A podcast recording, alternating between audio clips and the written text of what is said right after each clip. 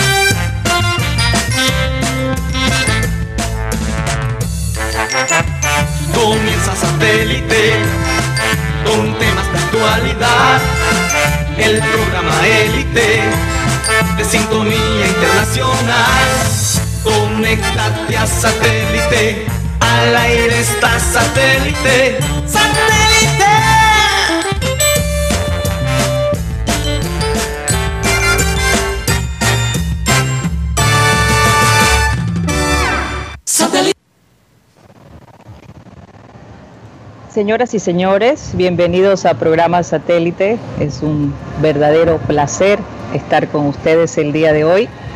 Seguimos en la ciudad de Cartagena, pero ya en vivo de vuelta. Yo espero que hayan disfrutado los dos programas, los dos especiales que hicimos este pasado miércoles y jueves. Recordarles como siempre que estamos transmitiendo a través de Sistema Cardenal 1010 AM, a través del TDT de Sistema Cardenal, también a través de nuestra página web www.programasatélite.com, de nuestro Facebook, Abel González Satélite. Y bueno, recordarles que siempre se pueden comunicar con nosotros directamente a través de nuestro WhatsApp 307 16 0034. Vamos a darle pues la bienvenida a todos nuestros compañeros de satélite. En el estudio, en Barranquilla, tenemos a Benjamín Gutiérrez, a Juan Carlos Rocha, en la parte de producción, Benji Bula, Tox Camargo, Alan Lara, bueno, nuestro querido Yeyito que ha estado un poco callado, pero yo creo que ya la otra semana lo vamos, le vamos a dar más chance. Y desde Cartagena estamos eh, Mateo Gueidos y quien les habla, Karina González. De nuevo, muchísimas gracias por estar con nosotros. Comencemos nuestro programa con la frase acostumbrada y dice así. El más terrible de los sentimientos es el sentimiento de tener la esperanza perdida. Federico García Lorca, este poeta español, guionista y director de teatro. Eso bastante, Federico García Lorca. Y, y yo tengo que comparar este, esta, esta frase con lo que sucedió el día de ayer con el Junior de Barranquilla frente al Plaza Colonia de Uruguay. Eh, creo de lo que vimos, eh, el Junior está tomando más confianza. La realidad es que si no fuera por el arquero de, Plaza Colonia de Uruguay, quién sabe cuántos goles hubiera metido el Junior. Eh, en todo caso, pareciera que el equipo ya está coordinándose mucho más, hay un poco más de comunicación. Indudablemente Teo siguió brillando como siempre lo ha hecho. Pero vamos a pedirle a Mateo que nos hable un poco del partido de ayer. Adelante. Buenas tardes a todos los oyentes, ¿me escuchan bien? Creo que se me fue el sonido por un Sí, segundo. sí, sí, claro, está perfecto. Está bien. Ok. Bueno, eh, definitivamente el Junior se vio, se vio más organizado, con más confianza, aunque me dio risa, porque al mismo tiempo eh, que estaba viendo la transmisión de- del partido, también estaba leyendo lo que decía eh, AS, que tenían como varios comentarios en vivo del partido. Y como el minuto 18 dijo que, que el Junior estaba jugando mejor, pero que Amaranto Perea todavía tenía su cara de, de tragedia. De tragedia, sí. Y, y me dio risa. Eh, Yo, yo quisiera saber qué tanto eso realmente afecta a los jugadores, eh, las expresiones del técnico. Algo que decía Abel González siempre de Guardiola es que Guardiola solo hacía sus señales cuando sabía que la cámara estaba fijado en él. Entonces quizás es un poquito la falta de experiencia de Amaranto Perea, esa cara de tragedia que él tiene, eh, de, de no saber cómo manejar la, la parte visual. Pero sí, el Junior jugó mucho mejor. La verdad es que Plaza Colonia jugó como visitante en su propia cancha, que por cierto la cancha eh, se vio como una cancha de, de colegio, de, de, universidad. Eh, y bueno, como mencionaste Karina, si no fuera por una muy buena actuación del arquero de, Plaza La Colonia, quizás el, el, partido hubiera terminado 3 o 4 a 0. Una cosa que quiero destacar es, para mí Junior juega mejor cuando Cariaco está jugando por la derecha. Genera más juego, no hay duda que esa es la posición de él, donde jugaba cuando eh, tenía éxito en el Tolima. Y lo otro que quiero destacar es que el éxito del Junior depende de la actuación de Fuentes eh, por la izquierda. Cuando Fuentes presiona por su carril, le quita menos presión a jugadores como Cariaco o Cestre por la izquierda a tener que ocupar todo ese carril de una manera ofensiva. Entonces, ¿qué pasa? Sube Fuentes y Cetré y Cariaco pueden jugar más en el centro y tener más asociación con Borja y Teo y no deja Borja tan solo. Y Borja puede conectar con los otros jugadores ofensivos. Mira que el gol de Teo fue asistencia de Borja después de un pase de Fuente. Entonces, eso es lo que quiero ver más frecuentemente en estos partidos. Y bueno, lo que sí me da optimismo, me da esperanza, como, como dice en la frase de hoy, es eh, un junior que finalmente supo cómo jugar con la pelota, con la posesión, que es algo que no hemos visto esta temporada hasta ahora. Benjamín, dame unos datos estadísticos del partido de ayer, los más importantes. Bueno, Karina, Mateo, Juan Carlos, todos los oyentes, bueno, es la victoria número 60 del Junior en torneos Conmebol. Recordemos que ha ganado 41 veces en Libertadores, 17 en Sudamericana y 2 en torneo o famosa Copa Conmebol. Con este gol, Teófilo alcanzó el mayor número de goles con el Junior en torneo internacional y está a un gol de ser el goleador colombiano de toda la historia de la Sudamericana. Recordemos que el máximo goleador es Wilson Morelos, que tiene 10, y Teófilo tiene 9. Marcados 6, 9. Teófilo llegó a 10. En Sudamericana. En Sudamericana. Tiene 10. No, tiene 10 en Sudamericana. No, tiene 10 entre oh, Libertadores y Sudamericana con Junior. Pero tiene 9 en Sudamericana, 6 con River y 3 con Junior. Ah, ok. Ah, ok, ok, ok. Por, otro lado, que es experto en estadística. Sí, sí, sí. Por otro lado, entonces se, pasó, se pasó a Valenciano. Se pasó a Valenciano. lo que pasa es que Teófilo es goleador en torneos internacionales. Sí, señor, con, de Junior, sí. De Junior Entonces, ahí es donde se pasa a Valenciano. Sí. Se pasó a Valenciano y con un gol más es el máximo goleador colombiano en Copa Sudamericana. Recordemos que el goleador, como decía, es Wilson Morelos, jugador cordobés que marcó goles con Santa Fe y con el equipo Colón de Santa Fe. Por otro lado, también Junior solamente le falta un país sudamericano por ganar para alcanzar los 10 países sudamericanos donde ha ganado. ¿Por qué? Porque solamente falta Argentina. Ayer fue su segundo triunfo en Uruguay. El primero fue en el 2005, gol de Martín Arzuaga. El toro de Becerril que le marcó gol a Sebastián Viera cuando era arquero nacional de Uruguay. Y ayer Teófilo le marca el gol a Plaza Colonia al arquero Santiago Mele, que por ahí hay un run run que estarían poniéndole el ojo a este, este arquero. Entonces, mm. son las informaciones que llegan. Por otro lado, Junior, cada, Junior ha jugado 17, ha empezado ganando 17 torneos, 17 llaves de ida y vuelta y ha, ganado, y ha ganado 14. Ok. Oye, Guti. Espera tu momento. Vale la pena Ah, ok, perdón, perdón. Quería preguntarle a Juan Carlos, ¿qué se dice en la ciudad después de este partido? Bueno, el saludo cordial, Karina, para todos los oyentes, los cibernautas. Pues la gente eh, es, lo menos que esperaba, debido a que el Plaza Colonia no era un equipo tan exigente y la manera como jugó Junior ayer eh, le hizo falta más profundidad al equipo, a pesar de que fue dominante en todo el juego pero le faltó esa profundidad y quedó corto, bastante corto en el resultado. Eh, las opciones que tuvo, eh, y además el arquero de Plaza Colonia, que, que fue una de las figuras importantes, eh, en realidad fue lo que, lo que, lo que más se lo que se más que se ha hizo la diferencia, Sí, Santiago Mérez, la verdad dos arquerazos de dos arquerazos que vimos ayer, hablando de Sebastián Viera, ambos uruguayos, eh, generaciones distintas.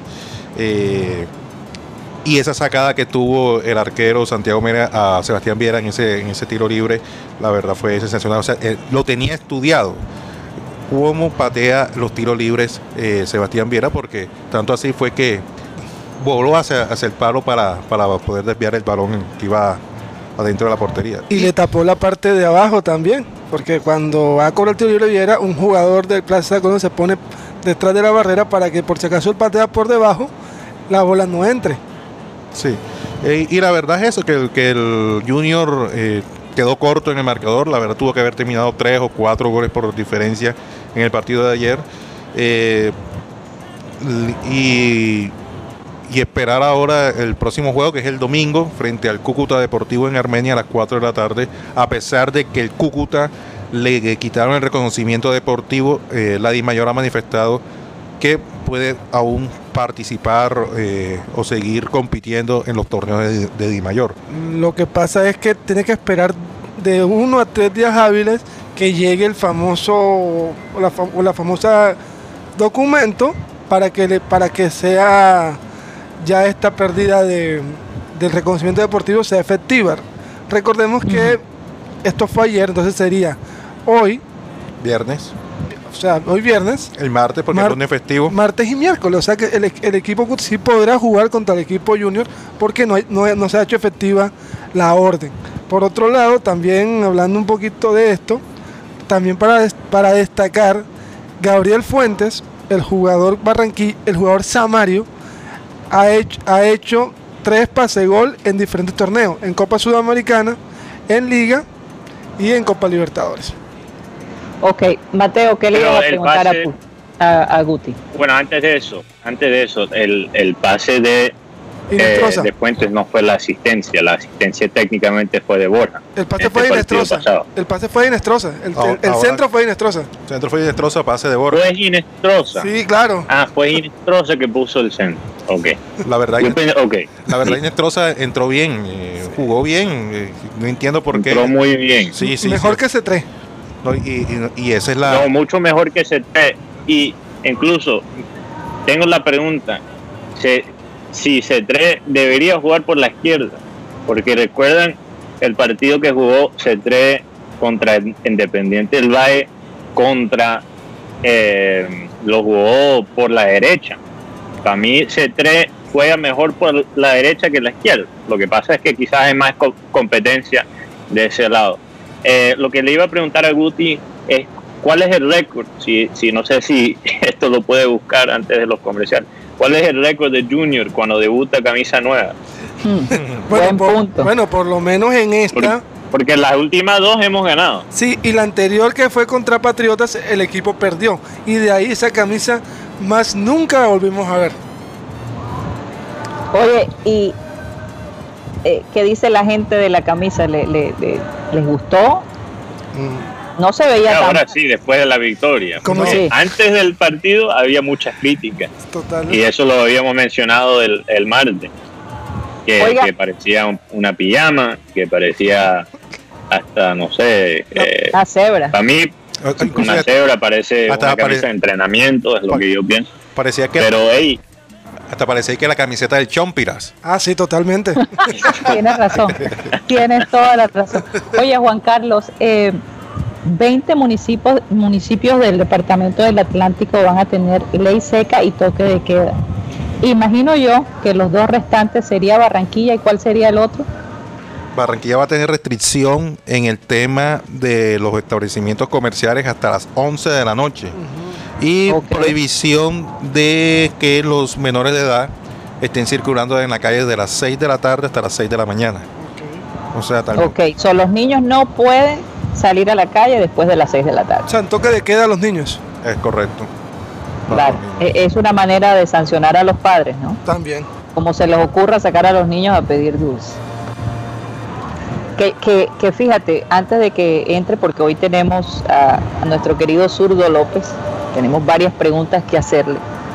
Pero fíjate, muchos psicólogos dicen que eh, es importante que estimular a los niños eh, con su imaginación y el hecho de que se puedan disfrazar es uno de ellos. Entonces, yo creo que los padres tenemos que ser bastante creativos con los niños chiquitos, armarles una fiesta dentro de casa, que se cambien, que hagan una obra de teatro, que bailen, que se les olvide la idea, ¿verdad?, de que tienen que salir a la calle.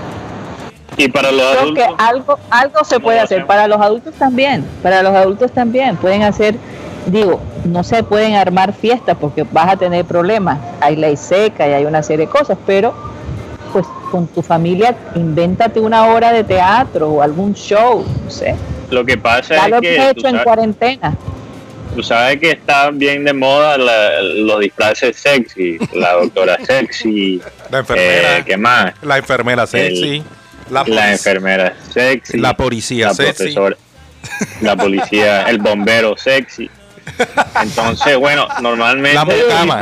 ponen la periodista sexy. La mucama sexy. No, no ponen la periodista Pero, pero, ¿cómo? Pero un, un disfraz de periodista, ¿cómo sería? Imagínate. Eso es como difícil de. Si es, por ejemplo, una reportera, ¿cómo se vestiría una reportera? Con un micrófono. De una manera. Con un micrófono de una manera un poco más así, tipo Jackie Garrido, ¿recuerdan? En Univisión, los que veían Univisión, estas presentadoras de, de, cuando van a decir el tiempo siempre tienen unos atuendos bastante eh, sexys, ¿no? Sí, exacto, por eso no hay que exagerar, pero estamos hablando que tú sabes que toman disfraces normales y lo hacen todavía más sexy. Entonces yo me pregunto si vale la pena todavía ponerse un disfraz sexy cuando estás en la casa. ¿Por qué no? Hombre, yo pienso, ¿por qué no? ¿Por, qué, no? ¿Por qué no? Bueno, eh, avísenme cuando tengamos al zurdo López. Eh, no sé si ya lo tenemos allí. Lo tenemos en línea. Sí. Ok, bueno, vamos a saludarlo, querido zurdo López. ¿Cómo te encuentras el día de hoy? Felices que ya estás mejor de salud, te siento la, tu voz con bastante fuerza, pero cuéntale al, al público cómo te sientes. Muy buenas tardes, bueno, muy bien, muchísimas gracias.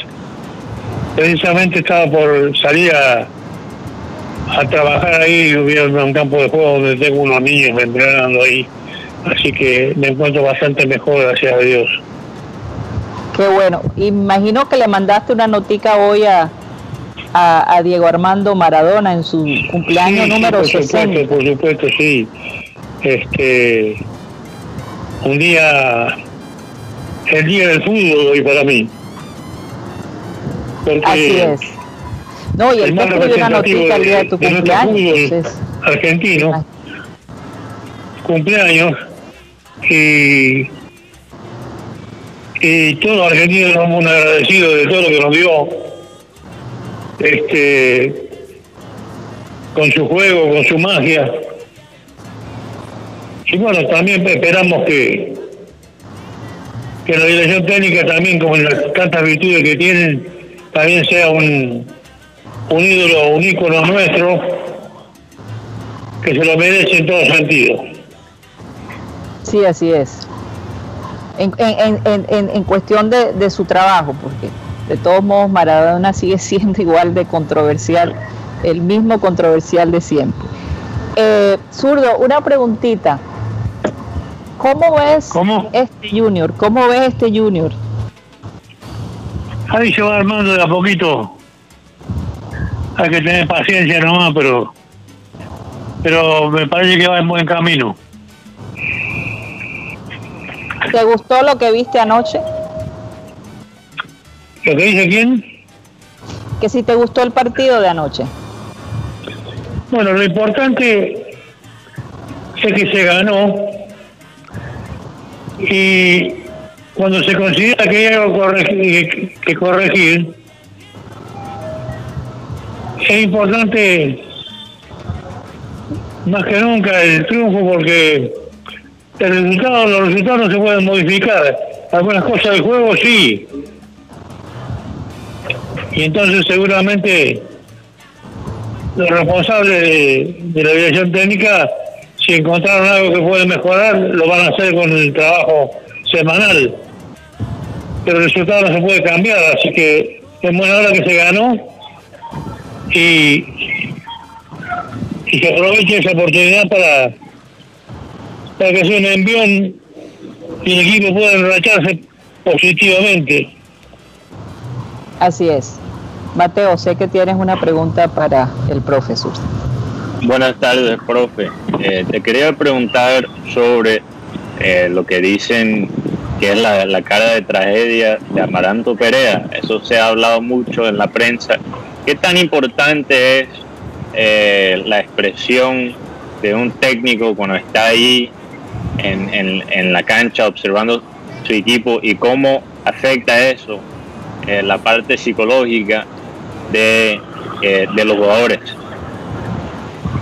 Bueno, indudablemente que ejerce una influencia muy grande un entrenador en todo sentido y, por ejemplo todos sabemos que Barranquilla tiene una presión muy fuerte de los medios por su equipo querido, lógica, lógicamente y bueno, todo influye en el técnico que tiene que saber adaptarse a esa presión y,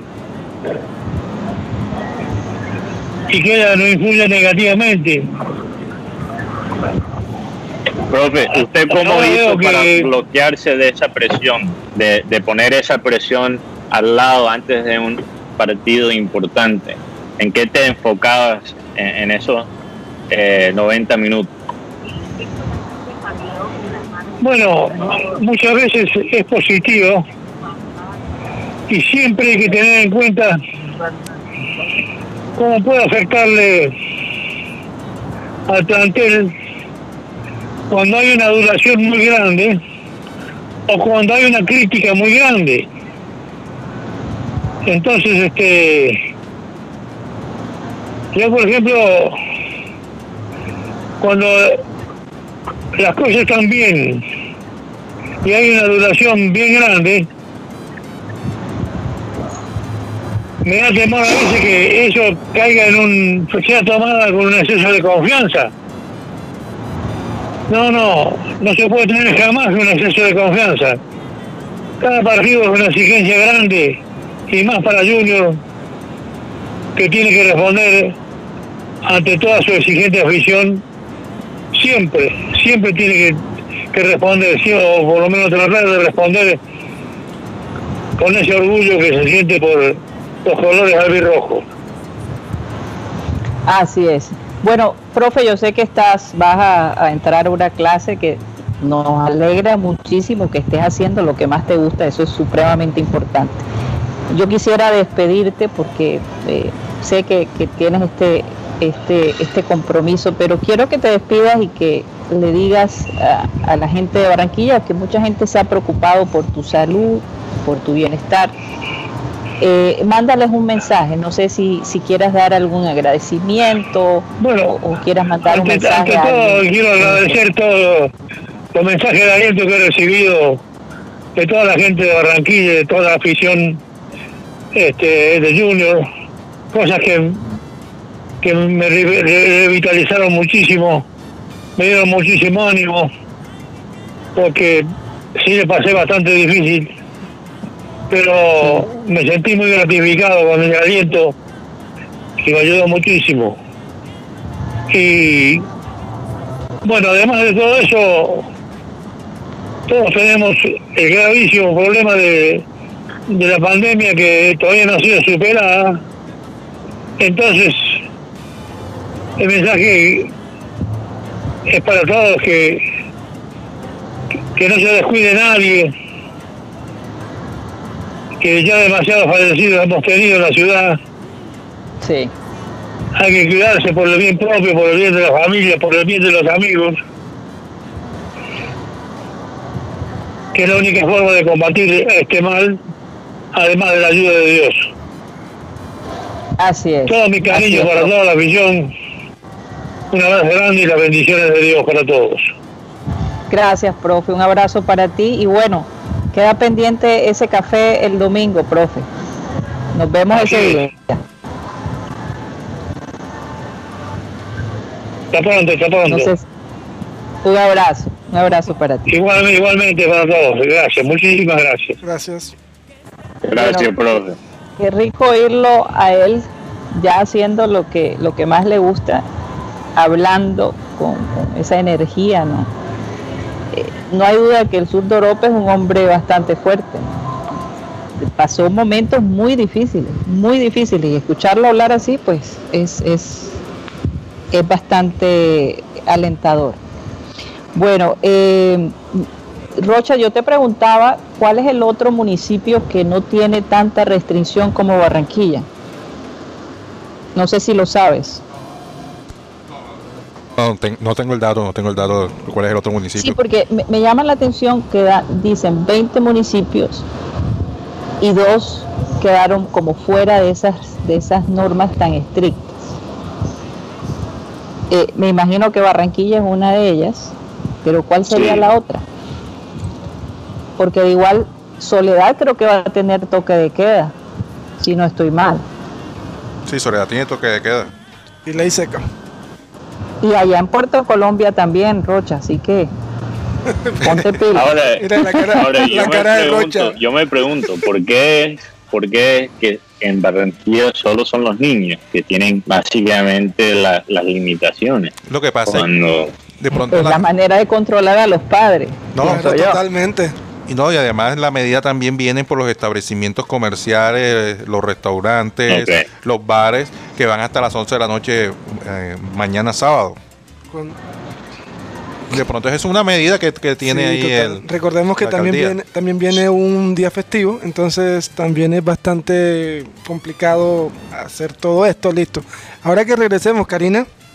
Sí. Ah, me respondió un personaje que sabe de esto y me dio el me dio la respuesta a la pregunta de Mateo. Aquí la respondemos cuando, cuando regresemos.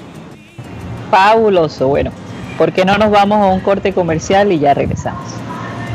Satélite.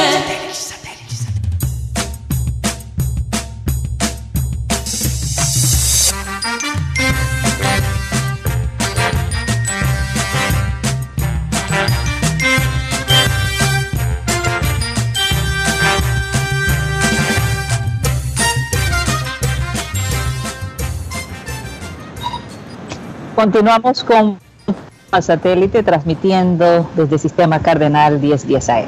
Y bueno, como siempre, a esta hora leemos todos los nombres de las personas que han estado, que han estado activas el día de hoy. Pero antes, Mateo, quería enviarle un saludo especial a Steven Suárez, este invidente que nos escucha, me ha mandado muchos mensajes y bueno, a ti, Steven, quiero desearte lo mejor. Estamos muy felices de que seas oyente nuestro y bueno, un abrazo muy fuerte de todo el equipo de Satélite.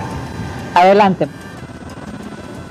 Bueno, saludo a todos esos oyentes que nos nutren eh, los chats digitales, oyentes como Iván Rodríguez, que tiene un hijo que cumple mañana en Halloween. Se llama Iván Alberto Rodríguez. Un feliz cumpleaños para él.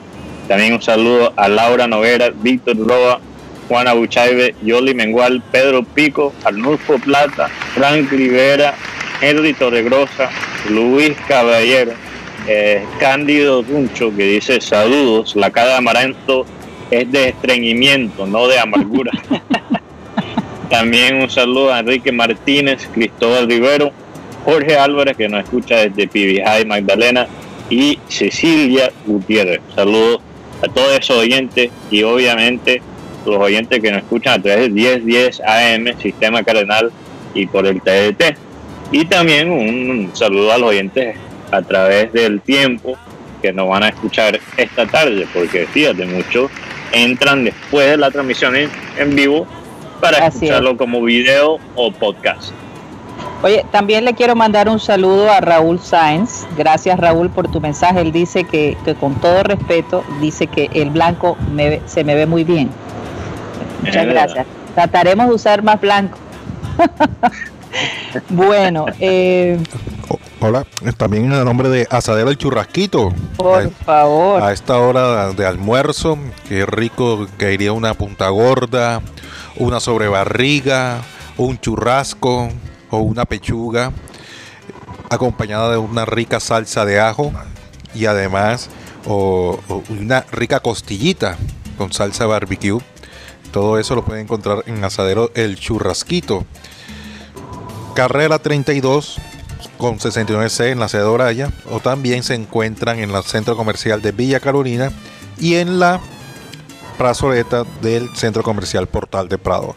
Asadero El Churrasquito es herencia y tradición al carbón, especialidad en carnes, cerdos y pollos al carbón. También se las encuentra en la plataforma de Rappi. Así que este fin de semana todo prepararse para pedir su rica sopa de costilla o de pollo y también la, la sopa de mondongo en Asadero El Churrasquito. Eh, Oigan, ustedes conocen al Pica de Colombia, que me ha estado mandando muchos mensajes. Parece que era un gran amigo de satélite. Sí, claro. Carlos Papi. Habla, eh, ¿Qué categoría, papi? Un saludo para el pico de, el, el Pica de Colombia. Oigan, eso- No, el pico. Karina, No, Pico es otra cosa. Pico es jugador. Sí, sí, sí. eh, no ¿Qué iba a hace- decir Juan Carlos? Hace un momento este, manifestaba con respecto a los municipios. Me dicen desde la gobernación que en, en el Atlántico son 23 municipios, de los cuales los 22 eh, adoptaron la medida de ley seca y otros toques de queda. Y entonces el único que no se acató a esas medidas fue el, el Distrito Especial de Barranquilla. Ah, entonces solo es Barranquilla. Solo Barranquilla. es Barranquilla. Es correcto. Sí, pues, Hablaron de 20 municipios. Yo creo que a 22. veces la No, son información. 22. Son 22. Son 22. No, sí. Son bueno, 22 y no cada municipio tiene, uno tiene ley seca, otro tiene toque de queda, am- otros tienen ambas ambas medidas, a- a- o sea, no todos Sí. se, se rigen O sea- de, de la misma la misma med- de la misma medida. No, obviamente, O obviamente. sea, que la ley seca, bueno, la ley seca aquí en Barranquilla es para los padres que tengan hijos. Sí, y no y, y- y la ley seca que se maneja es no va a haber ley seca, va a haber eh, Restricciones. restricción de que no va a haber atención al público en los establecimientos, bares, restaurantes hasta las 11 de la noche. Eso va a ser la medida aquí en Barranquilla. Bueno, no sé cómo será en Cartagena, pero bueno, ya no estaremos aquí el 31 de octubre.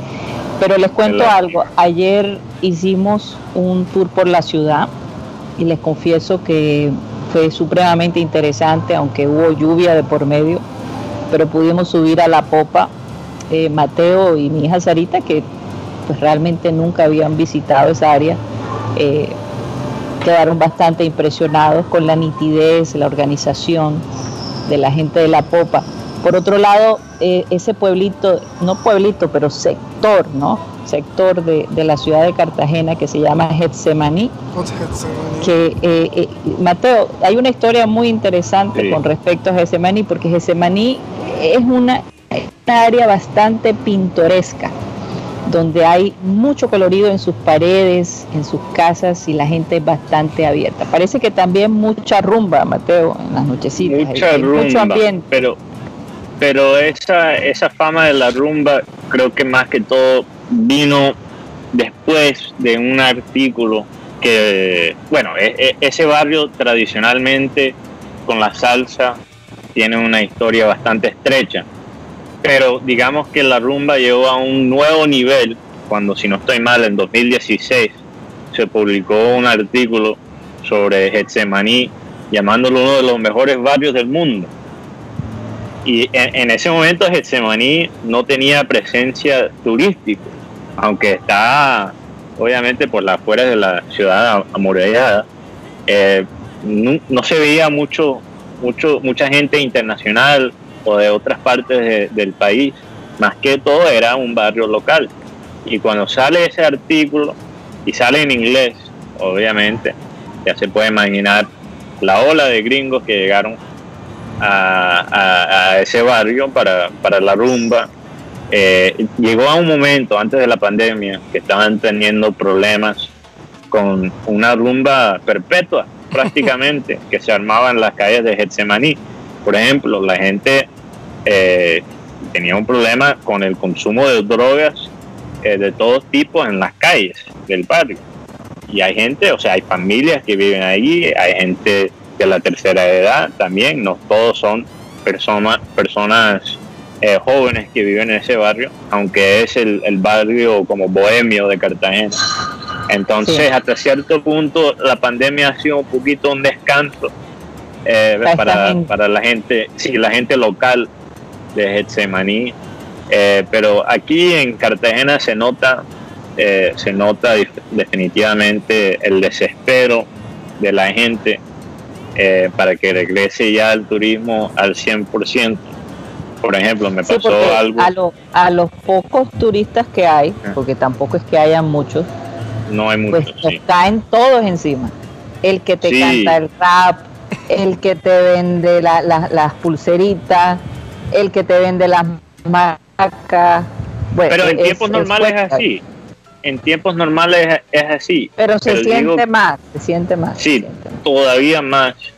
Eh, te digo algo, es un poco extraño caminar por Cartagena y ver las calles casi completamente vacías. Pero eh, sí, me pasó un, un caso ahí con un señor Carlitos. Eh, Carlitos se nos acerca a la mesa y tú sabes lo, típico. Aquí escoge las pulseritas. Eh, te doy dos por un buen precio, no sé qué vaina, no, escoge ahí y no, cójalo, cójalo, después hablamos del precio y yo no, esa vaina de, después hablamos del precio, no, yo ya sé que la vaina va a terminar mal, entonces yo, no, no, Carlito, perdona, ¿cuál es el precio de las dos pulseras? Y de pronto, porque yo estaba con dos, obviamente estaba con Karina, estaba con mi hermana Sara, de pronto Carlitos estaba hablando en voz alta y de pronto Carlitos empieza a, hablarme en el oído y ni siquiera podía oír los precios. Carlitos, habla, un poquito más alto, no, no, no te escucho. Él dice, oh, eh, eh, te dejo uno en 35 y el otro en 40. No. Me quería, me quería, me quería cobrar 75 mil pesos por dos pulseras. Y yo le dije, Carlito, mira, yo sé que me ves cara de gringo. Pero mira, no soy. Todos los, mira, todos los costeños son buenos detectando los gringos, pero los cartageneros no hay duda que son los mejores. Es hasta, te pueden oler el, ahí el, el olor de gringo. Eh, y yo le dije, Carlitos, yo sé que, que me ves cara de gringo, que me ves cara de, de, extranjero, pero no me, puedes estafar. Yo sé que las cosas están, están graves, pero 80 mil pesos para dos pulseras me parece eh, supremamente exagerado. Entonces, bueno, ahí negocié con Carlitos y, le hice el 2. Le hice el 2 un poquito. Todavía le di como un precio especial a. Le pagué Pero le dejaste saber, le dejaste saber que, que sabías que él te estaba tumbando. Exacto. Pero tú sabes que, pero tú sabes que, regresando a la frase del día, es la importancia de, de la esperanza. Porque cuando tú tienes esperanza, tú no, no te baja a ese nivel. Tú no tratas a, estafar a tu hermano o un extranjero cuando tú tienes esa esperanza. Entonces hay que también tener empatía, no solo con la gente en el turismo, pero en muchas, muchos sectores han sido afectados por la pandemia que no tienen esa esperanza, que no lo encuentran por ningún lado. Y mira, eh, eh, ya había situaciones así semejantes en Colombia antes de la pandemia y todavía más por este virus. Entonces, Pero Cartagena, eh, eh. Cartagena siempre, eh, ellos siempre dicen que aquí no hay temporada baja, que siempre es temporada alta. Entonces, para, para ellos es, es algo bastante nuevo. Fíjate que nuestro guía turístico nos dijo que nuestro paseo era el tercero mes de septiembre y él normalmente hacía uno o dos viajes con turistas al día. Imagínense cómo será la situación en ese medio. Fuertísimo. Es más, cuando llegábamos a cada sitio le decían, Martín, tiempo sin verte, y se alegraban de una manera de ver a Martín otra vez llevando gente y mostrándolo las partes turísticas de Cartagena. Una de las cosas que he disfrutado también es hablar béisbol con la gente de Cartagena. De Cartagena, Cartagena obviamente es una ciudad de béisbol, de pelota, incluyendo, eh, bueno, eh, una historia que me contó Martín es que en uno de los barrios todos los domingos esta vaina a las 6 se cierra, 6 de la tarde, porque juegan eh, béisbol en esa calle y el, el infield es más grande que el outfield. Entonces, bueno, ahí parece un poco peligroso porque obviamente están jugando béisbol de calle con pelotas reales y bates reales. y no hay mucho espacio ahí. Bueno, esa es la Las calles son tan estrechas. Pero algo que me ha eh, sorprendido mm. es que he visto más gente con camisas de media roja que Yankee. Y yo siempre he escuchado que Cartagena es una ciudad supremamente yanquista. No sé mm. si es mi imaginación o es lo que quiero ver. Yo creo que, yo creo que la, la, influencia que generó Orlando Cabrera en, el, en Cartagena, ganar Serie Mundial con los Red Sox y ahora, bueno, tenemos tiene a Giovanni Urshela en los Yankees, una pelea, pero sí se ve mucho más la camisa de los Red Sox. Pero fíjate que Martín te corrigió y te dijo, no es cierto, Mateo, aquí somos 100% yanquistas. Yo le dije lo que había visto, yo no estaba... Yo, creo que es pura casualidad, yo creo que es pura yo creo que es pura casualidad. que los fanáticos de, de Media Roja se, se atraen, es posible. Es posible. Juan Carlos, tengo entendido que el carnaval 2021 se va a hacer, pero de una manera virtual. ¿Tienes alguna información al respecto? Al, parecer, pues no va a ser nada presencial, todo va a ser virtual. No sé cómo se va a manejar, no sé si tú tengas algo extraordinario que de pronto puedas compartir con los oyentes. Hasta el, hasta el momento no, sino la información que se maneja es que era suspendido el carnaval, pero lo de Carla, lo que manifestó Carla Seria era que iba a ser el carnaval virtual, pero no sabemos cómo va a ser esa logística. De, sí. Porque lo otro, Karina, es que aquí en Barranquilla se va a escoger a la representante de Miss Universo.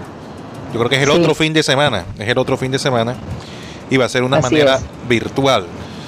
Eh, van a haber artistas, van a grabar las presentaciones de estos artistas en días diferentes a raíz del tema de la bioseguridad, que no debe haber aglomeraciones, aglomeraciones de, de mucho personal.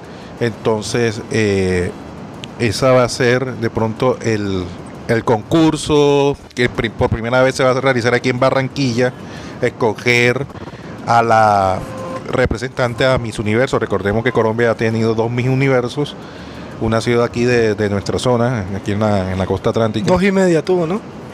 Tuvo dos y ah. media porque hubo una que duró cinco minutos. eh, pero, Oye, Guti, ¿por qué tienes que, despertar esos sentimientos? ok, ya se, termina Roche.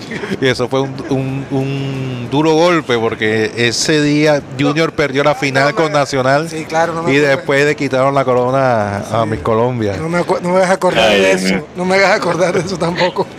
Qué cosita. Oigan, saben eh, algo que me llamó muchísimo la atención y lo tengo que destacar es el artículo que escribió Shakira para la revista Time, que es una revista bastante importante eh, mundialmente, es, muy reconocida. Y ella lo dedica a esos, 100, a esos 525 niños que no han podido encontrar sus padres, que fueron separados de sus padres gracias a las medidas que el señor Donald Trump creó y, ha estado apoyando. En este momento esos 545 niños están creciendo sin sus padres y ella desde el punto de vista maternal pide al presidente Trump que haga algo por estos niños. Porque es que es, muy difícil de verdad, y, y leyendo su artículo, se los recomiendo muchísimo, ponerse en el lugar, primero, de los padres que no tienen la menor idea, porque la mayoría de estos niños son menores de 5 años no tienen la menor idea de dónde están sus hijos, si comen, si duermen. Y sus hijos, también estos niños, no tienen a sus padres allí para que les apoyen y les digan, mañana va a ser un día mejor. Eh, eh, es muy duro, es muy duro estar en, literalmente casi como en un campo de concentración, tener a estos niños allí. Y, de pronto la gente no, no ha tomado conciencia de la gravedad del asunto, sobre todo de un país en donde los derechos de los niños son muy respetados. Y para aclarar, para aclarar este problema de la frontera viene de mucho antes de Trump. Es un problema no solo de un partido político, es un problema de los Estados Unidos en general, porque incluso yo creo que eh, Obama rompió el récord eh, de número de personas deportados del país. Entonces es una vaina consistente que tiene eh, los Estados Unidos que, tiene que cambiar. El, ¿El, artículo está en español o está en inglés? Está en inglés, está en inglés. Pero, pero el problema es que la, digamos, Trump y, y sus colaboradores no le ha dado la importancia a esta situación, que sí. ha llamado la atención al mundo entero y a los defensores de los derechos de los niños. Entonces, pero de todos modos que eh, la revista Time haya aceptado un artículo de Shakira, pues eh, eh, es un orgullo ¿no? para nosotros. Y, y, sin lugar a dudas, la manera como lo escribió, que fue una manera muy inteligente, muy sencilla, pero también creando mucha conciencia de lo que estos niños están viviendo hoy día. Así que bueno, me encanta que ella no solo pueda tener eh, entrada en la música, pero también eh, tratar de contribuir de alguna manera a que la vida de estos niños cambie, de, que haya ese encuentro con, sus padres. Bueno, eh, sí. Sí, una de las cosas que quería tocar aquí antes de ir a la parte digital es eh, la situación de Justin Turner, este jugador de los Dodgers que está en un lío por su comportamiento después de la victoria de los Dodgers en la Serie Mundial. Entonces, bueno, eh, salió en las noticias que como en el sexto inning, si no estoy mal, eh, le dan la noticia a este jugador Justin Turner un jugador que, por cierto, ha vivido de todo con los Dodgers, ha estado ahí por muchos años y es el líder emocional de ese equipo. Em, como por la mitad del partido le dan la, noticia que salió positivo para el COVID y que se tenía que ir del estadio. Y en vez de irse del estadio, se quedó, se quedó y encima de eso salió a celebrar con sus compañeros, sabiendo que él tenía el virus. Pero sus compañeros no lo sabían. Yo creo que algunos sí, incluso Mookie Betts, después del partido, digo, la verdad es que a mí no me importa, teníamos que tener a, Justin Turner allí con nosotros. Mm. Pero eh, tenemos que recordar que al mismo tiempo hay gente que, que estaba ahí en la cancha que no son atletas jóvenes en el mejor estado físico. Y bueno, y, lo, y, hay fotos que salieron de él sin máscara. Y lo más extraño es que él después escribe un, un tweet diciendo, en inglés obviamente, wow, qué momento tan feliz, etcétera, etcétera. Eh, qué lástima que no pude estar ahí celebrando con mis compañeros, pero me siento bien, no sé, no siento síntomas y hay como 40 fotos de él celebrando de con los compañeros, entonces no entiendo si él se quedó con más yo, y videos. Entonces no, no sé cómo va a salir con eso, que no estaba ahí, qué lástima que no estuve ahí. Bueno, si estaba ahí, hay, hay como 40, por lo menos 40 fotos de él celebrando con los compañeros. El clon, era el clon de él. Y las ligas mayores las ligas mayores salió a decir en un anuncio que ellos exigieron que él se saliera del estadio y no aceptó la medida de las ligas mayores. Entonces, qué lástima que hay este lado oscuro de una victoria tan importante eh, y una victoria merecida para este jugador que ha trabajado tan duro por su equipo eh, pero sí, eh, es triste ver ahora que quizás él podría tener una sanción, una multa. Me imagino que a él no le importa. pero me muestra como una tendencia que hay, eh, por ejemplo, LeBron que quiere hacer toda una celebración, un desfile con los dos equipos en Los Ángeles, cuando hay otra ola de, infectados en Los Ángeles. Entonces, eh, bueno, recuerda que Estados Unidos básicamente dijo que se rendía ante esta pandemia. Claro, pero estamos hablando que estos jugadores quizás están poniendo su momento de triunfo y su momento de gloria más allá que el salud público de la gente. Aunque hay muchos fanáticos que quieren celebrar el torneo, los atletas deberían pensar en la salud pública de la comunidad. Pero, Así es. Karina, hay un, momento, hay un momento en, el, en la celebración que llega un señor con una cantidad de tapabocas y empieza a entregar tapabocas a cada uno de los jugadores de los Dodgers. Entonces, seguramente por eso. Sí, seguramente por eso. Pero tengo entendido que fue desde el segundo inning que se supo la noticia. Y el hombre, segundo inning, imagínate, todavía más temprano. Y entonces fue una irresponsabilidad de Justin Turner. Y después tú lees, tú ves el tweet que dice estoy estoy súper bien y entonces dice no que entonces cuando Mateo dice el tema de que él siguió celebrando cualquiera, no, el clon de él, no, pero estaba Justin Turner ahí exponiendo a sus compañeros y también a la familia de sus compañeros y a su familia. Claro, y a sus hijos, imagínate. Tremendo, güey. Este, Karina, eh, a, la pregunta que me hizo Mateo, me mandaron, la respuesta. Ajá, ¿cuál fue? Puma amarilla, derrota en el 2010. Puma negra con celeste, 2012, derrota. Umbro plomo, 2013, empate. New Balance Carnaval 2017, victoria. New Balance bicampeona, victoria. New Balance azul oscuro, derrota. New Balance presidiaria, la de anoche, victoria. Umbro blanca, 90 años, 2014, derrota. Umbro azul celeste, 2015, empate. Y New Balance 2017, celeste, derrota. Joan Nieto, muchas gracias por la información. claro, si no lo iba a saber Joan Nieto. Un saludo especial. Un saludo para, él, sí. Oigan, la Corte Constitucional ratificó el fallo de febrero donde decían que estas fotomultas, no sé Rocha si me puedas ahí respaldar, van a ser para los conductores y no para los dueños del carro. Sí, porque eh, eh, lo que los dueños o los propietarios de los vehículos eran los deudores solidarios o que les, tocaba pagar la multa. Independientemente si iba o no iba manejando el carro.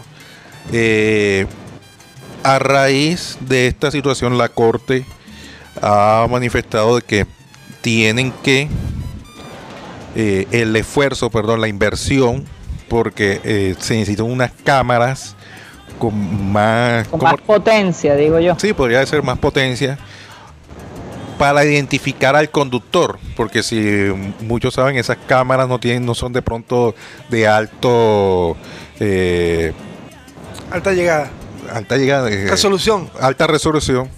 Eh, es difícil identificar al conductor. inclusive cuando llega la fotomulta a los conductores, a cuando llega a su casa, siempre aparece borrado la parte donde va el conductor para no mostrar lo que va el, que iba manejando. Pero entonces a raíz de esta situación eh, eh, van a, bajar las fotomultas. Pero la inversión se requiere más de 600 mil millones de pesos. Caramba. O sea que quién sabe si se va a poder hacer. Ahora, me imagino que cuando te llega la notificación y tú te das cuenta, ay, yo le presté el carro a fulanito, tú puedes probar de alguna manera que esa persona estaba manejando tu carro. Pero, de, pero de qué manera es, la palabra. sí, claro, es tu palabra contra, la de la otra persona cierto punto. Y sobre todo los que los carros que tienen los taxis que tienen diferentes es como es como cuando uno presta el carro a un amigo y lo estrella. No, cuando uno presta el carro a un amigo y el amigo, hey, préstame el carro que tengo un plan por ahí. Bueno, el amigo se va para el plan. plan B. y lo encuentran entrando a, una, a un lugar clandestino. Y ahí culpan al dueño del carro en la casa. Entonces, ¿cómo justificas tú eso? Oye, sí. Un amigo. hablando, hablando de clandestino, un tema que tengo para el Clinton Digital. es una situación que pasó eh, con una niña de apenas 13 años que sin culpa vio una foto erótica de su padre en el celular de su madre. Entonces, bueno, Ay, Dios eh, Bueno, ¿Tú las cómo le explicas plataformas de nosotros son Abel González Satélite en Facebook y nos pueden escuchar por YouTube en programasatélite.com. Bueno, nos despedimos de Sistema Cardenal. Muchísimas gracias por estar con nosotros. Recuerden que estamos de lunes a viernes de 1 y 30 a 2 y 30. Y bueno, ya a partir de lunes estaremos en la ciudad de Barranquilla, gracias a Dios. Eh, por favor, quédense Martes. con nosotros y síganos apoyando. Muchísimas gracias y que pasen un feliz y muy seguro fin de semana.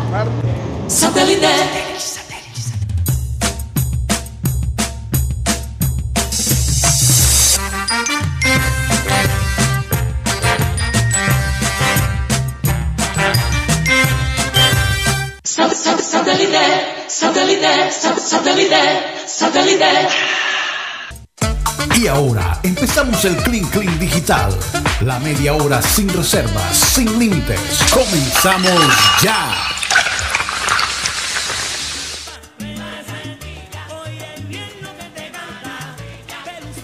Micrófono apa- micrófono apagado.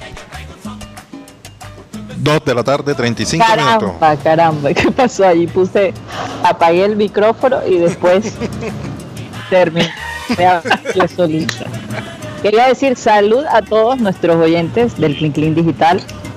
Esperamos que de verdad este fin de semana la cojan suave, no sean necios, no, no estamos tan mal como está el resto del mundo y yo creo que hay que hacer algo por mantener. Imagínate. Yo creo que que sí. se puede, creo que se puede ser necio. Lo que pasa es que tienes que ser necio en tu propia casa, que es otra vaina. Lo que Sí, tú claro. haces en, las, cua- en, en tus cuatro paredes ya es otra vaina, pero fuera de ahí, yo le quiero preguntar a Rocha qué va a ser el, eh, el día de Halloween. Mira, ¿Cuál mañana- es el plan? Que él es bastante necio. Necio. Bastante. Aquí Por lo menos eh, mañana en Puerto Colombia ad- adoptaron la medida de toque de queda desde las 6 de la tarde hasta la 1 de la tarde del domingo. O sea, un toca quedarse en la casa.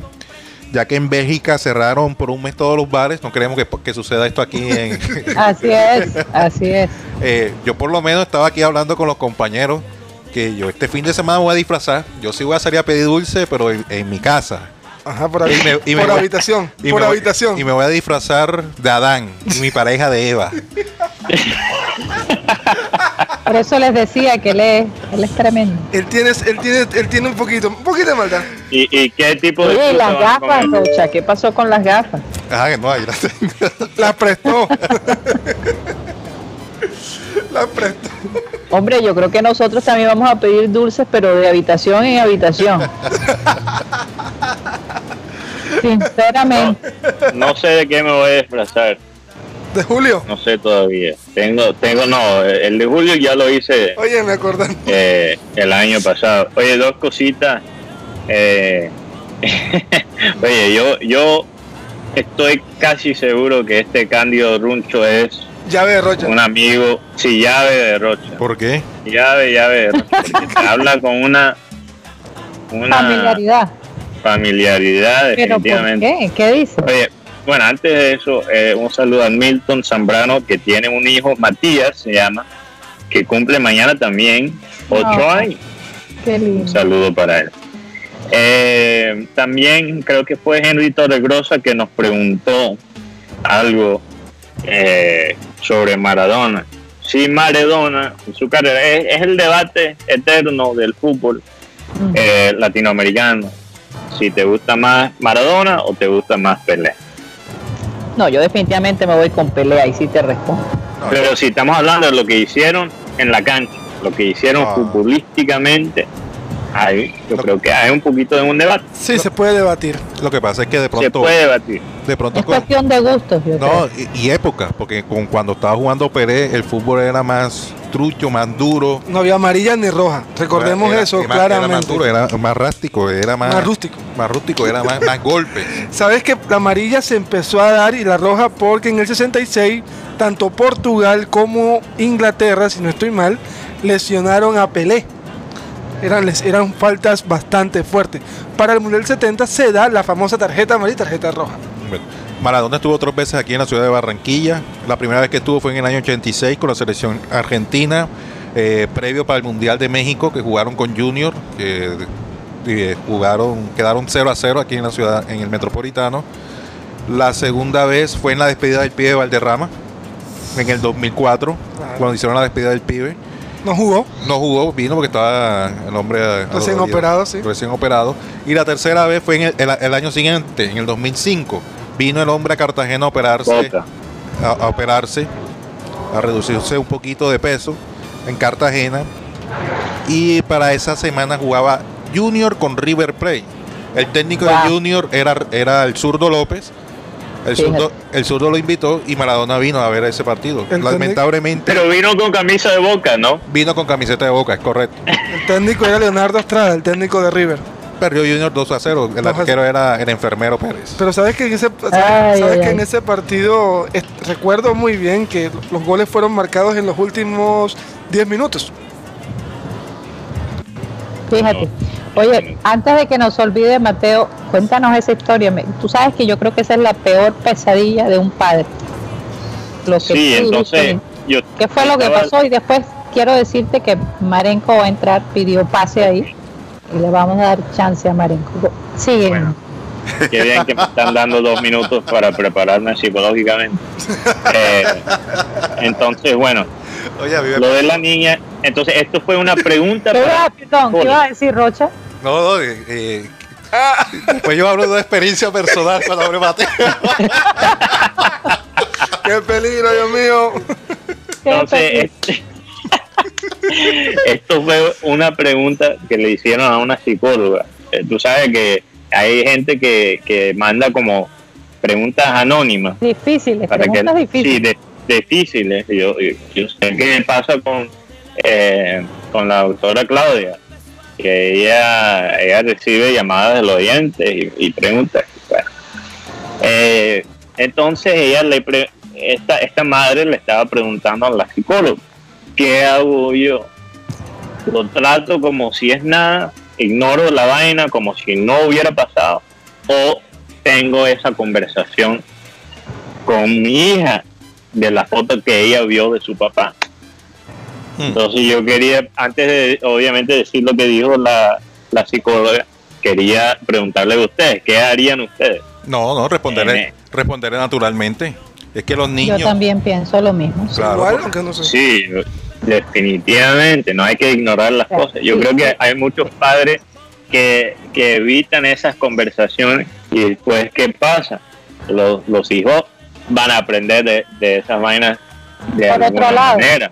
O lo aprenden que- contigo o lo aprenden de otra persona y a lo mejor hasta mal. o de otra persona. Entonces, es. quizás eh, ese, ese momento bastante incómodo eh, le sirvió, le dio la excusa para tener esa conversación con su hija que, que no habían tenido antes. Entonces, bueno, no sé, fue una situación bastante complicada. Yo, yo sé que, Lo que si, yo si yo fuera el papá, estaría Lo que pasa es que muchas, No, muchas veces, Mateo, muchas veces esas responsabilidades se las dejan el papá. En el caso mío, a mí me- mira, le preguntan a la mamá o le preguntan a, a mi pareja, este, mira, ve, Juan Carlos, respóndele. Entonces, como yo soy tan natural, tan, Tan espontáneo. tan espontáneo, yo vengo y les explico, sin sonrojarme, porque hay muchas personas que se sonrojan, entonces eh, no encuentran de pronto palabras. Hay que ser tan natural, tan explícito, tan claro cuando hablan con los niños, porque hoy en día esos pelados saben más que uno. Que no te pase como que no te pase como le pasó en la serie animada Betty Toons cuando estaba hablando el señor Hermes con Nicolás Mora y Betty sobre la famosa fecundación. Entonces él le explicó, cuando una avispa pica, entonces ahí se da la fecundación. Entonces Betty siempre pasaba pendiente de que no le picara la avispa. Y el día que le picó la avispa, yo, ay, papá, ese Guti sí es novelero. ¿ah? es una... Yo- ay, don Armando, Pero no solo, es, avispa, no solo Armando". es con el tema sexual, también es con el alcohol. Por ejemplo, mi padre, cuando yo tenía, ah, no sé, 12, 13 años, nunca voy a olvidar, fue un Super Bowl de fútbol americano. Él se sentó al lado mío, abrió una botella de ron y él dijo, tu primera peda va a ser conmigo. porque te voy a enseñar, porque yo, yo no te puedo parar. O sea, yo sé que vas a estar expuesto a estas vainas en el futuro cuando estés joven. Entonces yo te voy a enseñar cómo hacerlo bien en vez de evitar el tema. Y hasta ahora me ha funcionado, con algunas excepciones. Ah, sí. pero, bueno. Bueno, pero yo quiero escuchar la historia de, de Juan Carlos. ¿Qué fue lo que pasó, Juan Carlos? Lo que. Creo que Marenco está conectado. Y Marenco también está conectado. Vamos a darle lo que pasa es pase que a Marenco y, y- y cuéntanos la historia. eh, lo que pasa es que estaba haciendo sacando cuentas, por decirlo así, eh, y nos dio el resultado 69. Eh, Nos dio el resultado de 69 y en ese momento abren la puerta y es el niño viendo el, el número 69 en ese momento. Imagínate cómo sería, cómo sería uno en esa situación. Yo, Ay, ay, ay. yo lo que hizo fue, lo que estamos es explorando y jugando. Saliste por la No tangente. puede ser. no. No, porque el niño no, no cerró la puerta, sino se quedó ahí. ¿Qué es lo que hace? ¿Qué es lo que hace? Ay, imagínate cómo. no, y todo porque hoy es viernes. Y el cuerpo lo sabe. Tienen que, no, eh, mijito, es que esto es un, eh, un tipo de yoga. Estoy explorando. Oye, Estamos, estamos haciendo un ejercicio. Ay, ay, ay. Oiga, me voy a ausentar un segundito. Sigan ustedes allí, vamos a darle la entrada a, Marenco. Adelante, Marenco, ¿cómo te encuentras hoy? Buenas tardes, Karina, eh, Mateo, Guti, y bueno, yo lo cogí ahí medio cortado la historia de, Rocha, pero no quiero pensar que me estaba hablando de una situación eh, tormentosa en su casa. No, no, no, eso. no, no, no, era, no era tormentosa. Era, No, pero, pero, pero para, para quien, quien te vio, no sé quién te cogió ahí, te pilló. Ah, no, sino lo que pasa es que de pronto los niños a veces se meten así imprudentemente y que llegué no, yo. No, no, no, no. Llegué yo. No, no, no. Las Llegué yo. puertas tienen seguro, eso no, eso, eso es culpa tuya. Algunas puertas no. No, Marenco, lo que pasa es que en ese momento estaba la casa sola. ah, Y entonces aprovechamos para sacar cuentas y nos dio el resultado matemático 69 ahí. No, no, no. Oye, eh, eh, eh, eh, quiero decirles que, que esto de la tecnología es fabuloso. Estoy aquí acostado mi cama. Eh, eh, entro por teléfono porque Chuchín no sé por qué me dice que por aquí, porque no, no, no abre Skype. Y entonces estoy viendo aquí en mi, en mi smartphone, eh, perdón, en mi Smart TV, estoy viendo satélites, me va a ir Rocha con un suétercito de bolita y algún tipo con una gorra de los titanes y Mateo con una camisa psicodélica. Entonces, fíjate tú, los estoy viendo aquí en, la imagen de YouTube ampliada en el televisor. Fíjate tú, antes, ¿quién se podía imaginar que eso podía ocurrir? La tecnología. Y, y, y bueno, eh, ustedes, los familiares de Abel, y nosotros que fuimos sus, sus contertulios y discípulos, contentos de que eh, eh, este programa haya sido eh, el pionero, ¿no? El Sí. pionero en este tipo de, de cosas. Y, de ir- No, y nos alegra bastante, Marengo, que hayas aprendido a usar la tecnología. No, yo no, Sí, yo no soy muy mucho, pero aprendo poquito a eh, poquito ahí a los no, no. tropezones. Fíjate tú que, que, que yo no sabía que este televisor que yo tengo, este televisor que yo tengo, este yo puedo acceder a, toda la- a todo el servicio de internet por aquí sin tener que usar el computador.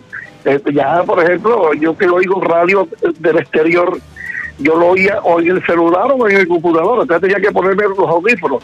Ahora no, ahora me di cuenta anoche que se podía hacer por el televisor, lo pongo ahí y el televisor lo amplifica y lo estoy oyendo como si fuera un radio, como, como tradicionalmente se oye una emisora. Entonces hay cosas que yo poquito a poquito, yo mismo, sin que nadie me lo esté indicando, las voy descubriendo y las aplico, así que voy bien, ¿no?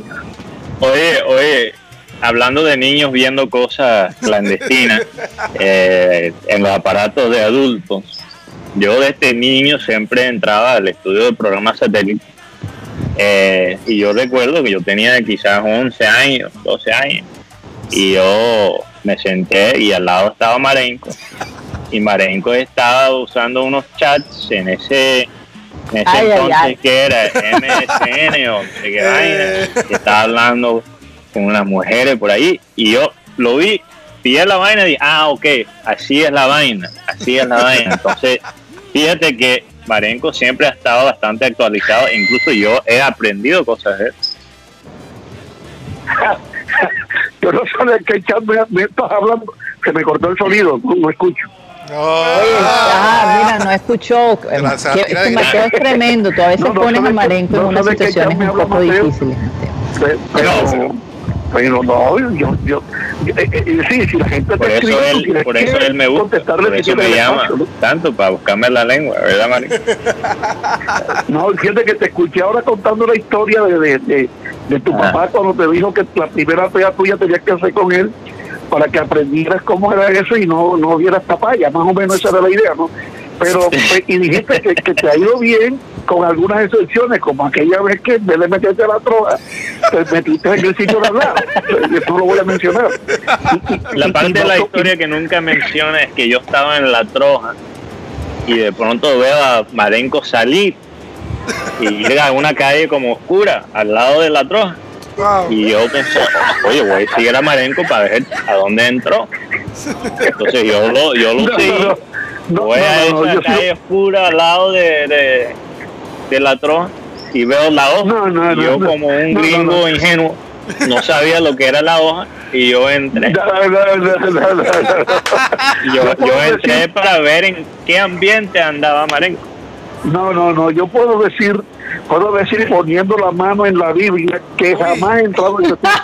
Nunca he No, entrado en ese incluso sitio. Así ni siquiera eh, pude saludar a Marenco porque lo vi entrar un cuartico ahí atrás y después no lo vi el resto de la noche. Aparte de complicado, me volviendo ya mentiroso, porque yo nunca he entrado ahí. Mira, eh, eh, eh, Mateo, entre otras cosas te voy a cobrar. Marenco, porque tú le Marenco, fuiste a los Reyes. ojo, ojo, Marenco, yo que te con la Biblia no se juega, Marenco. Marenco, ojo, Entonces, Ojo. ¿no te fue bien? Marenco, ojo, con la Biblia no se juega.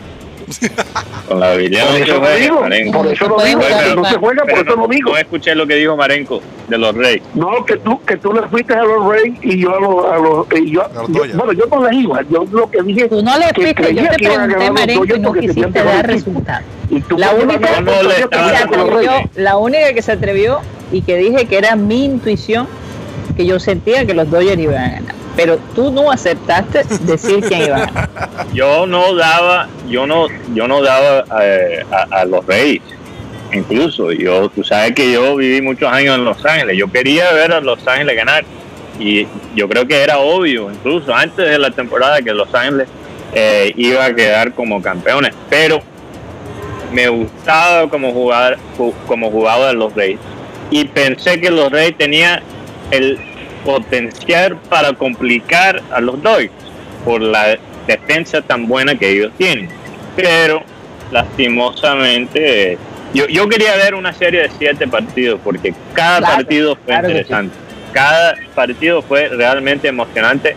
Y Marenco, no sé si estás de acuerdo conmigo, pero estos últimos, las últimas dos series mundiales han sido dos de las mejores que he visto en mi vida muy corto. Tú obviamente tienes muchísimo más tiempo y, y me puedes decir, pero han sido dos series increíbles.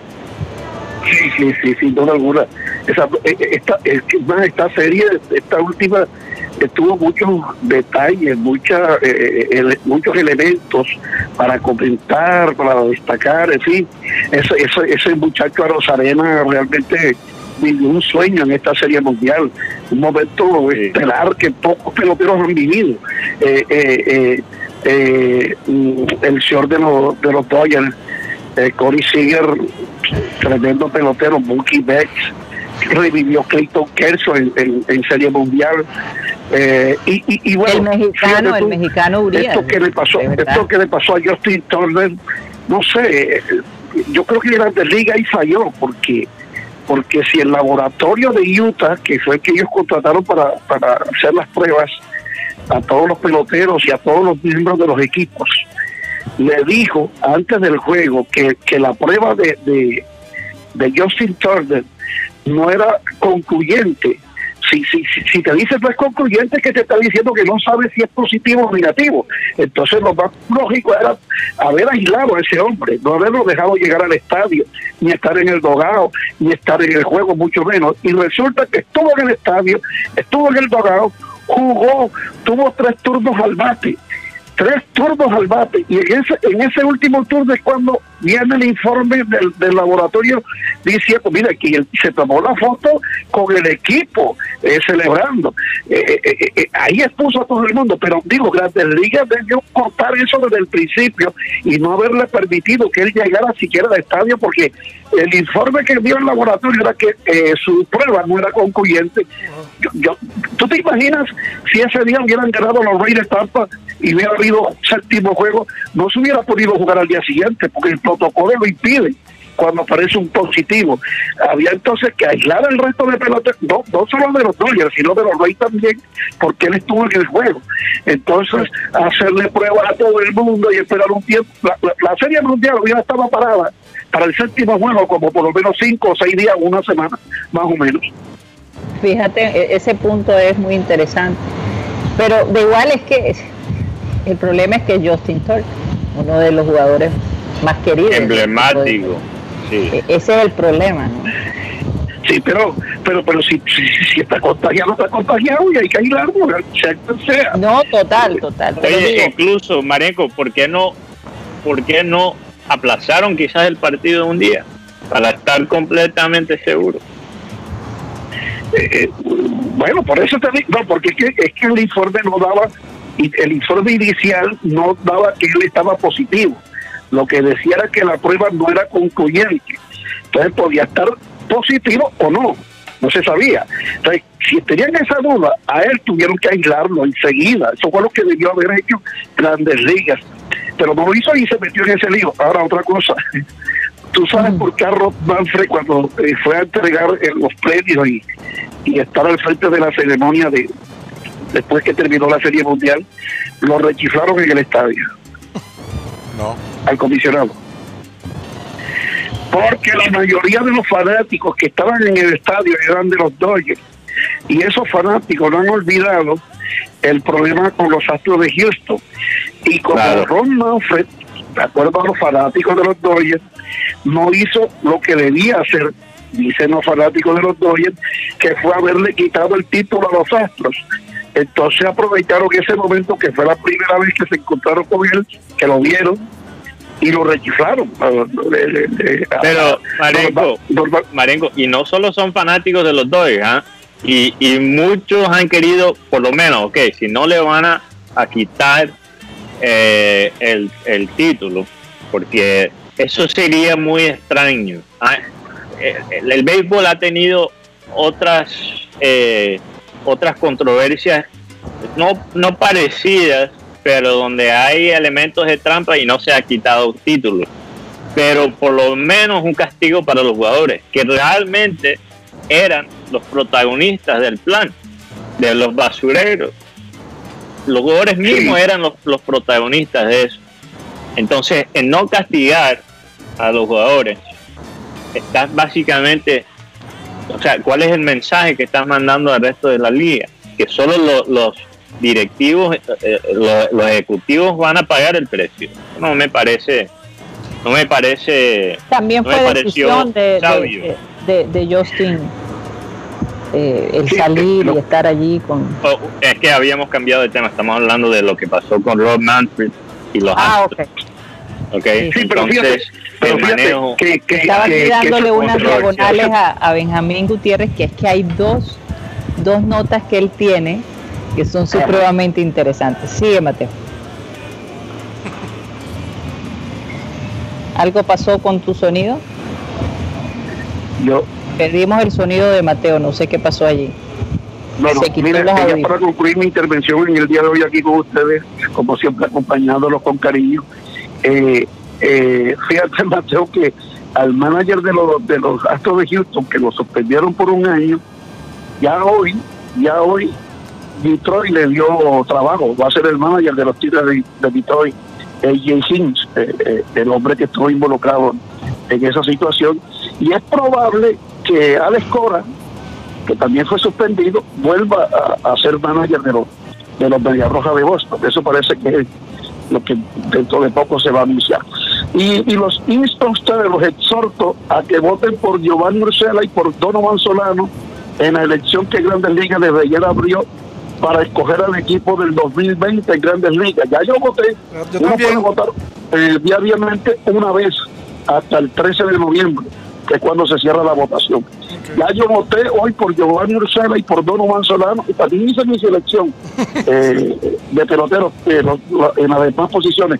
Pero para la gente que entre a la página de, de Grandes Ligas, mlb.com o lasmayores.com, y ahí encuentran el link donde pueden votar y escoger a los dos colombianos. En segunda, Donovan Solano y en tercera, Giovanni Ursela. Qué chévere, bueno, definitivamente vamos a votar. Sí, Vamos a ver cómo, cómo termina eso. Hay dos, hay dos historias muy interesantes que Benjamín Gutiérrez nos tiene. Y es una boda en la mitad de una de las calles más congestionadas de la ciudad de Bogotá. ¿Cómo fue a parar esa boda ahí, Benjamín Gutiérrez? Bueno, Karina, no, la verdad, iban unos motociclistas, no, motoci- motociclistas, motociclistas, y veían que se asomaba como una cabecita por toda la llanta del carro. Y de un momento a otro, ¡pum! cayó la boa en toda la mitad de la calle. La boa estaba un poquito como desorientada, porque como es un, animal de clima caliente. Bueno, eh, los moto- motociclistas pararon el tráfico un momento, o sea, como que le pusieron pausa a, su- lo que estaban manejando para que no fuese atropellada la boa. Diez minutos después llegó la gente de protección de animales y llevaron a la boa a su lugar de origen. Cuenta el señor que manejaba, dice que cuando le dijeron, "Hey, hay una boa detrás de tu carro, él, él explicó que él se fue de viaje a Tierra Caliente y guardó el carro durante casi 15 días y apenas ese día lo estaba sacando. ¿Qué pasa? Como que la boa se metió ahí en el, entre, el, entre la llanta y el chasis y ahí se quedó y la boa, para, la, para tranquilidad, la boa fue rescatada. Qué bueno que hay gente siempre pendiente de los animales, ¿no? Pero me imagino el susto que pasó mucha gente. Sí, cayó en toda la mitad y como decía, la gente en los comentarios decía, uy, si yo me encuentro una boa de esta, yo salgo corriendo. Pero entonces la boa fue salvada. Eh, perdón, Guti.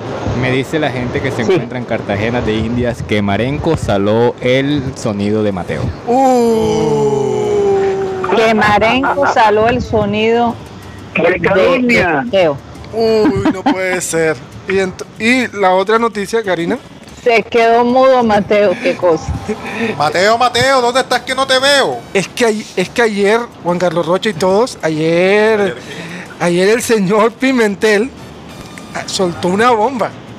Yo digo Pimentel. Pimentel dice que en la, en la reunión del martes hubo un presidente que le dijo a otro, ¿voy armado o desarmado?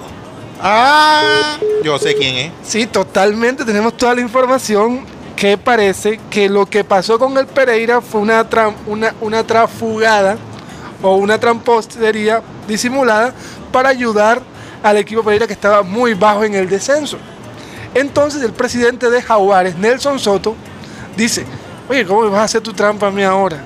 Somos, somos equipos hermanos. Entonces le dice, te espero en tal parte con, con, los otros, con otros, otros, otros presidentes. Y Nelson Soto dice, ¿voy armado o voy desarmado? Así que la Dimayor se ha convertido en una película del viejo oeste.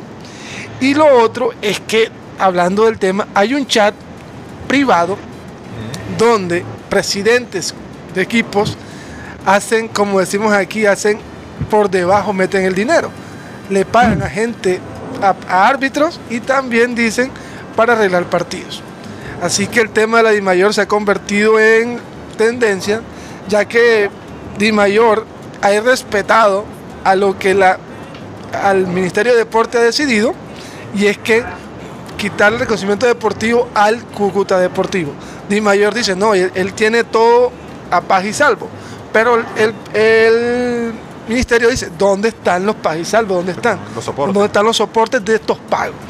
Se deben, entre, tal, entre tanto, 133 millones de pesos a los jugadores, entre los cuales hay un jugador que está en Junior, que es Carmelo Valencia, que se le deben 17 millones de pesos. Así que el tema Cúcuta está, está fuerte. El señor Pimentel dijo ayer que probablemente iba a retirar a su equipo del, del certamen Di Mayor. Así que Di Mayor se está, yen- se está cayendo a pedazos. Y, que, y esperemos ahora, porque también Di Mayor, después de todos esos malos negocios que hizo, tiene que pagar un millón de dólares a la empresa que maneja el fútbol internacional para poder tumbar ese contrato. Bueno, parece que perdimos el sonido total de, de Mateo, hombre, qué lástima. Él que seguramente quería responderle ahí a Marenco. ¿Todavía tenemos a Marenco allí? Marenco salió de la conversación. Salió de la conversación. Ay, pero un día como hoy, hace... Salió Marenco. Sí, salió Marenco. Un día como hoy, hace 19 años, Michael Jackson sacó al mercado Invincible, Invincible, su último álbum en vida. Wow. Invisible. Invis- O in- es inven- eh, eh, eh, quiere decir invencible o invisible. Aquí dice Invincible, su último álbum en vida. Invincible. Ah, ok. Invincible, creo que es invincible. que eh, hoy se ha dado una noticia en Perú, que es algo del fútbol. Lo que pasa, bueno, recordemos que ahora con la nueva reglamentación FIFA, un jugador que haya jugado tres partidos por lo menos amistoso con una selección diferente puede acceder a otra selección. Gianluca Lapadula, jugador de madre peruana, italiano, en el 2016 Gareca lo llamó y él dijo, no, yo todavía tengo, yo voy a quedarme con mi equipo jugando. En- Entonces eso en Perú fue la polémica porque Gianluca despreció porque él quería a Italia. Ahora con 30 años, Gianluca Lapadula ha aceptado, la la aceptado ser peruano y ha sido convocado a selección peruana. Esto ha causado mucha polémica ya que muchos jugadores que sí son nacidos en Perú eh, dicen, pero nos da la oportunidad a un extranjero y no a nosotros. Entonces, esto está causando que la prensa peruana le haya puesto totalmente el ojo. Bueno, hoy Ricardo Gareca ha convocado a este jugador a selección peruana. Así que esa es la noticia. Jugadores como Diego Costa que jugó con Brasil y juega con Italia, con España. Entonces eh, ya esto se ha convertido en la noticia, del, la noticia del momento. Y Cristiano Ronaldo, jugador portugués, ya pasó el coronavirus.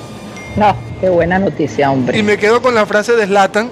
Dice, el coronavirus se enfrentó conmigo y yo le gané. Pero tú no eres Slatan, por favor cuídate.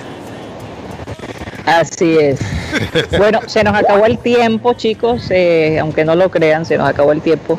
Y bueno, No. como siempre, eh, agradecer al Surdo López que estuvo con nosotros. No alcanzamos a despedirnos de José Marenco, que siempre pone ahí la nota controversial. Un abrazo para él. Y bueno, decirles a ustedes muchísimas gracias por estar con nosotros. Ya el lunes estaremos, Dios mediante, en el estudio. Y como siempre vamos a pedirle a nuestro amado Abel González que por favor despida el programa. Vamos a leer el versículo bíblico que diariamente manejamos aquí. Pues si creemos de todo corazón, oígase bien, seremos aceptados por Dios. Y si con nuestra boca reconocemos que Jesús es el Señor, Dios nos salvará. Fíjate, es que Dios siempre habla de que nos salve. Bueno, y dirá la gente, pero ¿de qué nos va a salvar? Si nosotros de todas maneras todos tenemos que morirnos. Hay una promesa bíblica que es la vida eterna. Lo que pasa es que la gente no cree en la vida eterna porque piensa que es muy aburrido. Pero ya el espíritu cuando ya, ya se sale del cascarón este ya es otra cosa. Señoras y señores, se nos acabó el time. Sa- sa- Satellite, satellite, sa- satellite, satellite.